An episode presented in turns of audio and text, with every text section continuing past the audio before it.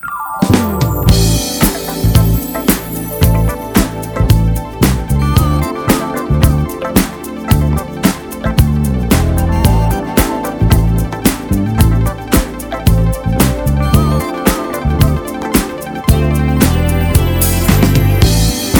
Selma, Alabama to the people of Minnesota, the people are crying out, I can't breathe.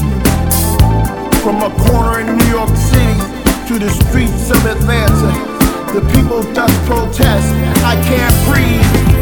Be it by the hands of man or a stroke of a pen, or by laws and legislation that cut off our air.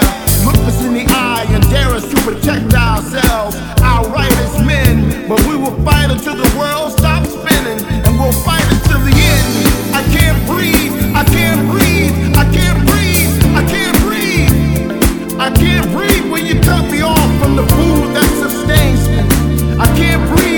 knee on my neck while you try to detain me. I can't breathe when I see my son walking out the door and the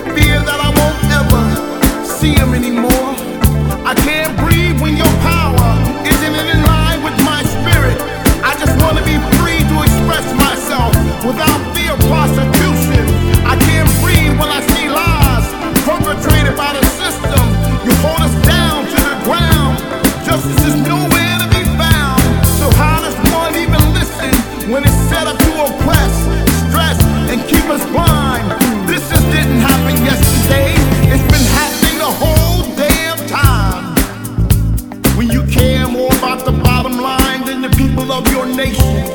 When you take away your neighbor's land and then you try to erase them. When you keep your people blind to the truth so they only hear your voice. You take away their hope to ever have a choice.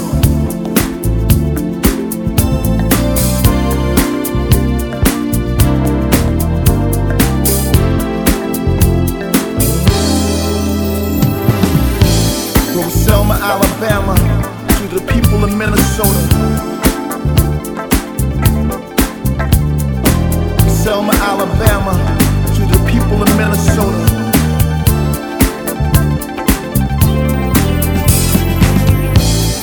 From Selma, Alabama